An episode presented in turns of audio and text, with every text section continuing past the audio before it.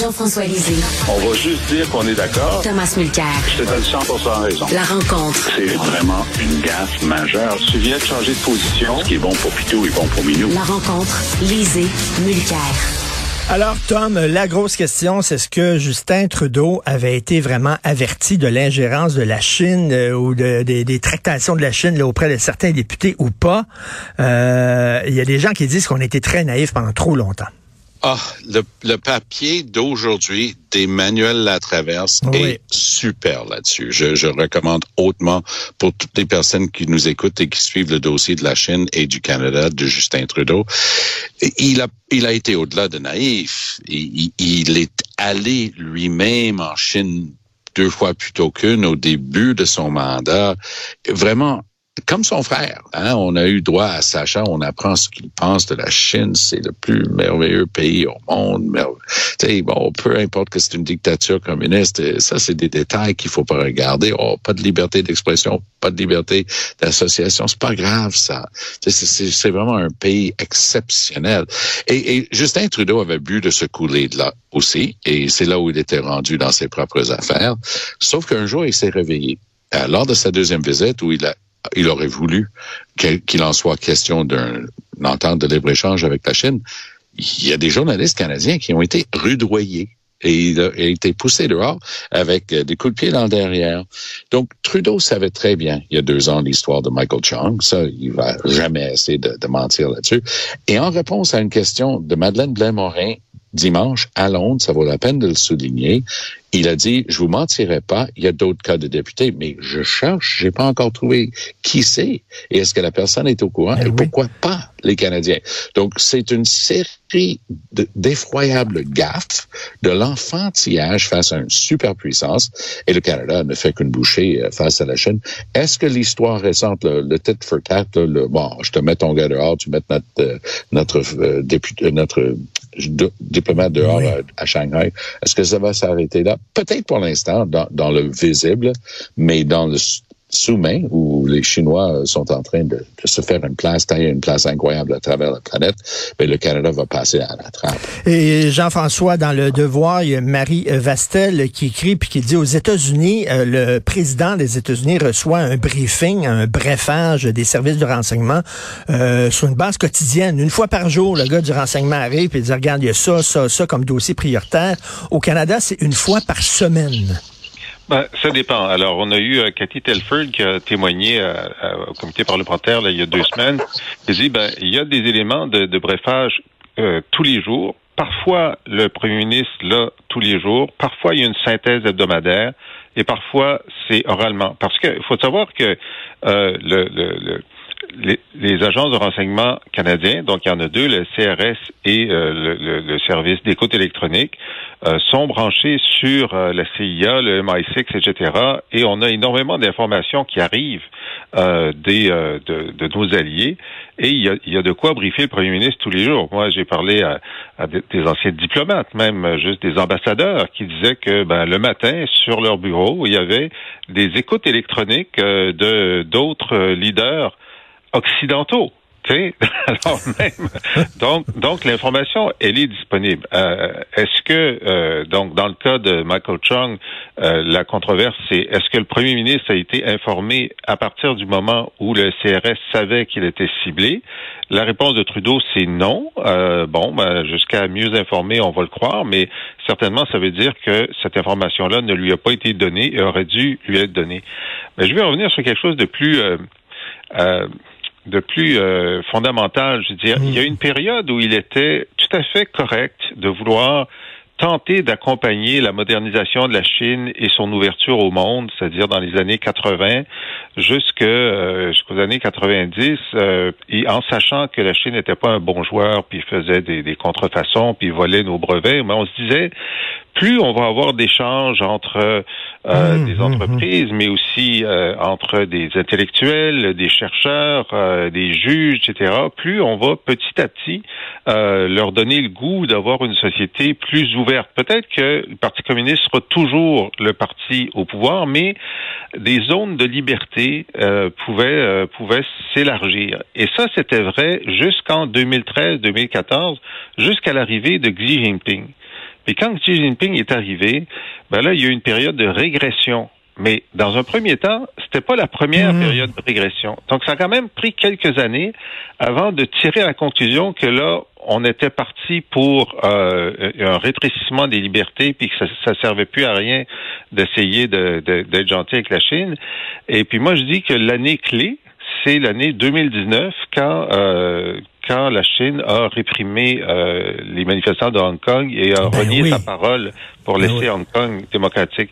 Alors donc, ceux qui, après 2019, ont, ont continué à croire qu'ils pouvaient accompagner la Chine, ce sont des idiots utiles. Ben exactement, Tom. Après avoir vu cette image qui a frappé tout le monde de, de cet homme-là debout devant une, une filée de tanks, euh, quelle image extraordinaire. On va l'avoir en tête jusqu'à notre dernier souffle. Euh, comment on peut continuer à faire affaire avec euh, avec la Chine, à tenter d'amadouer la Chine après ça? Je pense que Jean-François vient de le souligner si bien, c'est-à-dire que on avait remplacé cet idéal d'une Chine qui pouvait se relever, et on a participé à ça, à une Chine qui est un acteur à travers le monde en ce moment. Là. Il, y a, il y a le programme B- euh, Belt and Road. Ils veulent connecter justement tout l'Orient avec euh, l'Ouest par une série euh, d'infrastructures portuaires, notamment des chemins de fer, des autoroutes. Et on parle d'un truc de, de plusieurs milliers de milliards de dollars. Mais dans un pays, justement, comme le Sri Lanka, où ils ont installé euh, des installations portuaires absolument incroyables, dont le pays avait rudement besoin, mais le pays n'est pas capable de remplacer la Chine. La Chine a dit, aucun problème. Voici comment vous allez nous remplacer. Nous, nous, on va s'occuper de ces ports-là et on va pouvoir mettre nos bateaux militaires là-dedans. Et ça va être un loyer qu'on va pas vous payer parce que c'est théorique, mais on, on va être en train d'utiliser ça pour nos propres fins. Et ils sont en train de faire ça à travers la planète. C'est une, c'est un dur réveil, mais c'est qui les, les pires acteurs en ce moment? C'est la Russie de Vladimir Poutine, une autre dictature, parce que détrompons-nous, là. Ils peuvent dire démocratie, république jusqu'à la fin de leur jour. C'est une dictature du Parti communiste chinois qui ne tolère non seulement aucun autre parti politique, ça c'est la partie facile, mais aucune idée d'une pensée de dire autre chose que ce que le gouvernement veut. La base du truc de Michael Chung, c'est quoi? Et, euh, Chung a piloté une résolution contre le génocide euh, pratiqué en ce moment contre le peuple ouïghour, une minorité musulmane dans l'ouest de la Chine. Hmm. S'entend, on- n'est pas en train de parler de, de Deuxième Guerre mondiale quand on dit génocide. On est en train de parler de la définition des Nations Unies de génocide lorsque tu essaies d'effacer un peuple. Donc, c'est très grave ce qui est en train de se passer, mais ce qui est encore plus grave, c'est que dans une démocratie, on a un gouvernement incapable de mettre ses culottes de grand garçon, se tenir debout et de dire ça passe pas. Tout à Il faut fait. dire aussi qu'il y a quand même une filière importante au Parti libéral, donc il Oui. une tradition Oui. dont il était, il était difficile de se dégager. Évidemment, euh, Pierre Trudeau avait été le premier à reconnaître la Chine alors que les États-Unis reconnaissaient juste Taïwan pour représenter la Chine. Mais ensuite, euh, les démarrais ont été extraordinairement euh, impliqués dans euh, le développement des affaires avec la Chine. Ils étaient les amis de, de Li Peng, d'ailleurs, le, le boucher de Tiananmen. Et euh, très longtemps, euh, les, donc cette filière Parti libéral, euh, Power Corporation euh, était très attachée à la Chine.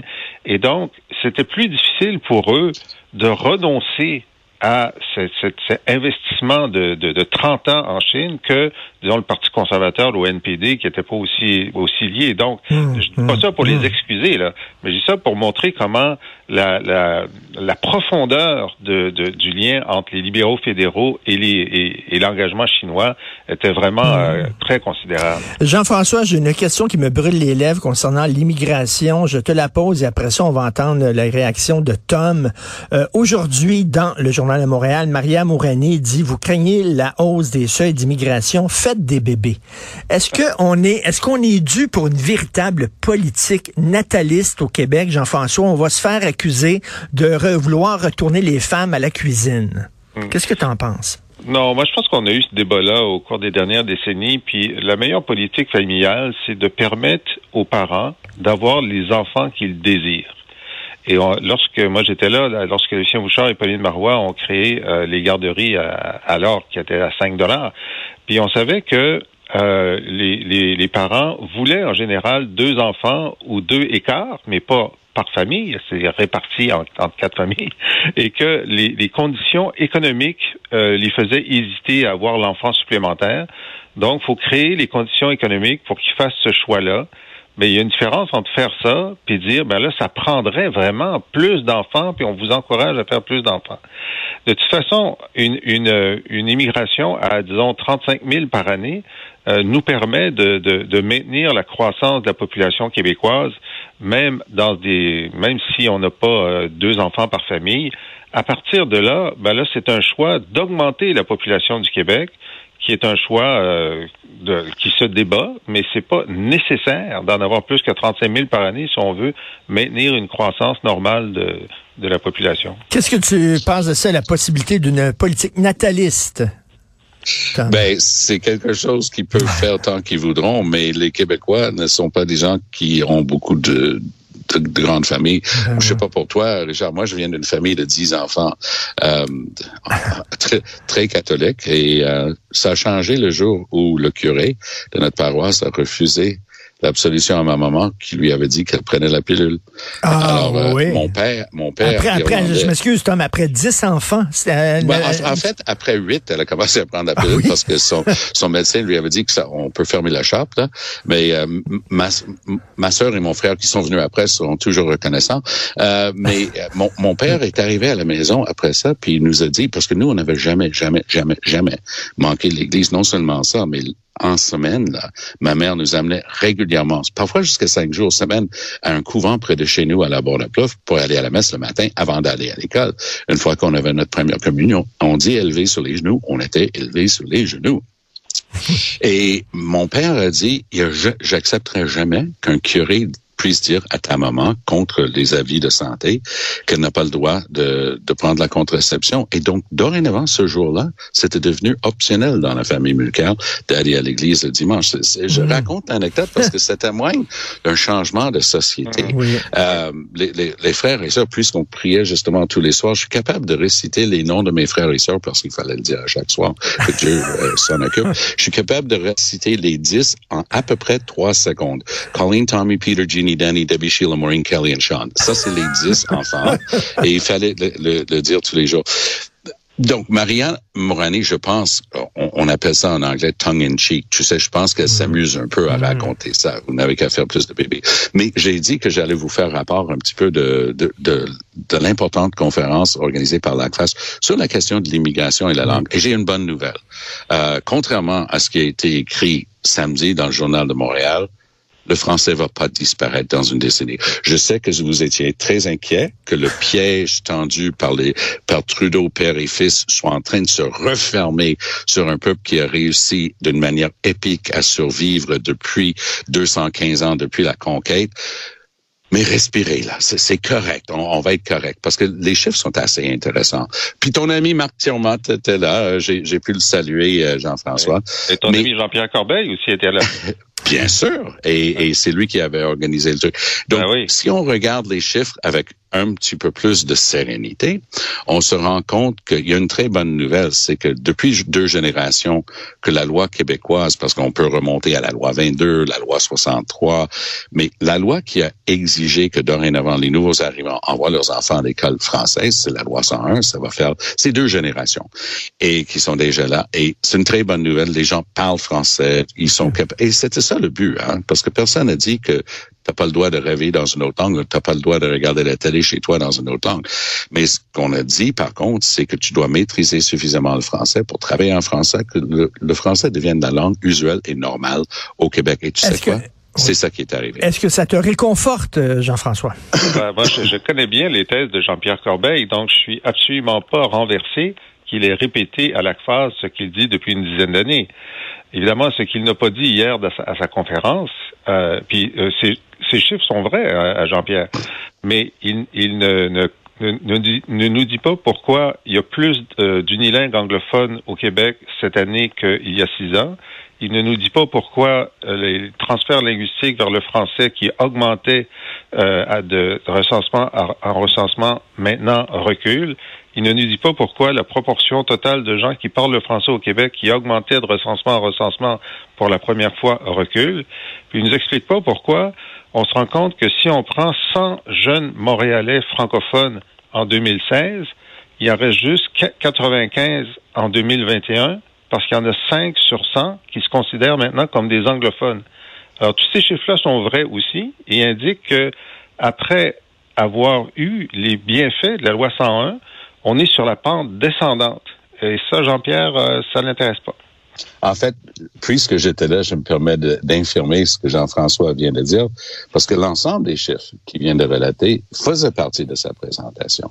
Donc, il fait pas du cherry picking de choisir comme fait François Legault. Legault a un chiffre. pour lui, c'est déjà bien, parce que c'est un comptable qui oublie de regarder les chiffres, comme on a appris dans le dossier du troisième lien, mais il a un chiffre. Il dit, ah, le problème, c'est qu'on a des nouveaux arrivants qui, même s'ils parlent très bien français, puis ils parlent français au travail, puis leurs enfants vont à l'école française, ils osent parler une autre langue chez eux. Donc, il faut faire quelque chose là-dessus. En fait, pour avoir travaillé ce dossier-là depuis des décennies, il n'y a jamais eu de gouvernement. Pas Kelmil Lorrain, pas Claude Ryan, personne qui a maîtrisé ce dossier-là, qui disait que le but de l'exercice, c'était d'empêcher les gens de regarder la télé dans une autre langue chez eux ou de ne pas parler une autre langue chez eux. Ça, on parlait des dictatures. Là. Au Québec, on ne vit pas dans une dictature. Les gens ont le droit de rêver dans la langue de leur choix. Donc, les statistiques que Jean-François a données là et bien d'autres qui prouvent justement que le français se porte plutôt bien, merci, ont été données. Mais pas juste par M. Euh, Corbeil, par un ensemble d'experts qui étaient présents. Jean-François. Bon, d'abord, je mets en doute qu'il a, utilisé euh, chacun de ces chiffres-là, mais enfin, je, vais te laisser le bénéfice du doute parce que je sais qu'il il en conteste certains, mais je trouve particulièrement détestable de dire que lorsque les démographes se penchent sur euh, les transferts linguistiques, puis de savoir quelle est la proportion de gens qui parlent le français à la maison, qui est un indicateur de résilience du français, c'est parce que on veut envoyer des inspecteurs dans les maisons pour qu'ils écoutent la télé en français. Ça, je trouve ça détestable parce que il n'est pas question de ça du tout. Il est question de savoir si sur euh, sur une génération, comme euh, en Ontario, comme aux États-Unis, etc., il y a un moment où les immigrants euh, passent à la langue majoritaire, ce qui est le cas dans 99% des cas à Toronto, puis ce qui est le cas dans seulement 54% des cas à Montréal. Alors ça, c'est un indicateur et, euh, et on ne peut pas obliger qui que ce soit à faire quoi que ce soit, mais on peut tirer la conclusion que l'environnement linguistique fait en sorte que on est en train de faire euh, ce transfert-là ou on n'est pas en train de le faire. Et en ce moment, non seulement on n'a jamais réussi à le faire à la hauteur de ce qu'il faudrait, c'est-à-dire 80% pour maintenir l'équilibre linguistique, mais les derniers recensements montrent qu'on recule par rapport à la situation antérieure. Ensuite, il y a un deuxième débat qui est la langue d'usage dans l'espace public. Et là, effectivement, on se rend compte que peu importe ce que les gens parlent à la maison, ils parlent davantage le français dans l'espace public que précédemment. Mais une récente étude de l'UQLF montre que particulièrement les jeunes parlent moins le français dans l'espace public qu'il y a 10 ou 15 ans. Et donc, c'est même préoccupant dans le français dans l'espace public qui est le, critère qu'adore Jean-Pierre Corbeil. Ouais, ça c'est le, le, faucon perrin euh, de, de Robert. Et euh, je n'en dis ce qu'on vient pas parce que je le vois euh, je suis plus en âge d'avoir des enfants à l'école, mais j'ai des petits enfants qui sont tantôt à la garderie euh, maternelle, primaire et secondaire.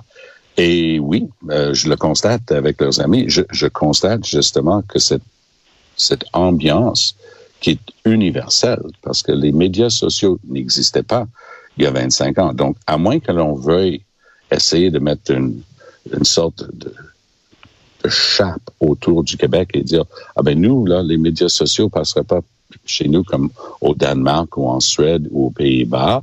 Euh, nous, il y aurait une manière de s'y prendre. On n'utiliserait pas ces mots-là. Dire aux jeunes, soyez fiers de votre langue, maîtrisez-le bien, apprenez bien à l'écrire, ça c'est une chose. Mais de là à se lamenter, de dire non, non, mais tu as fait une, tu as admis la langue usuelle au Québec, contrairement à 1977 quand la loi 101 a été adoptée, aujourd'hui, la langue usuelle est, généralisé au Québec, c'est le français. Donc, il faut faire attention de ne pas cueillir que les cerises qui font notre affaire. C'est pour ça que j'ai apprécié hier, parce qu'il y avait M. Corbeil, qui est extraordinaire comme expert, mais il y avait aussi d'autres experts qui étaient là. Et tu sais quoi? J'utiliserai un mot pour le décrire de cet événement-là. C'était nuancé. Et c'est un dossier qui exige nuance. Moi, je porte le flambeau de certaines idées qui sont issues de qui je suis et d'où j'arrive. C'est correct. Toi, tu portes des idées qui sont le reflet de qui tu es et d'où tu arrives. Mais parfois, ça fait du bien de se baigner dans une salle pleine d'experts qui ont cette approche beaucoup plus nuancée. Et je m'excuse, mais dans, dans le journal, en fin de semaine, là, un de nos collègues a carrément écrit que dans une, une décennie, pas des décennies, dans une décennie, le français sera folklorique à Montréal. Il y a deux Québec en ce moment, presque égal en population. 4 millions et quelques dans la grande région de recensement de Montréal et 4 millions et, et, quelques dans ce que nous, on peut appeler avec un sourire entre nous le Kakistan, le terroir de François Legault. Legault aime ça faire peur aux gens avec Montréal, la une chose, on va, on va s'entendre sur une chose, il faut mieux l'enseigner parce que de savoir que moins d'un étudiant sur deux au Québec réussit euh, ses examens de français là, en orthographe et en grammaire, ça, c'est un sacré problème. Et ça, les trois, je pense, on va être d'accord là-dessus. Commençons nous-mêmes par maîtriser notre langue, savoir la parler, savoir l'écrire. Déjà, ça serait un début. Merci à vous deux. Merci, à, demain.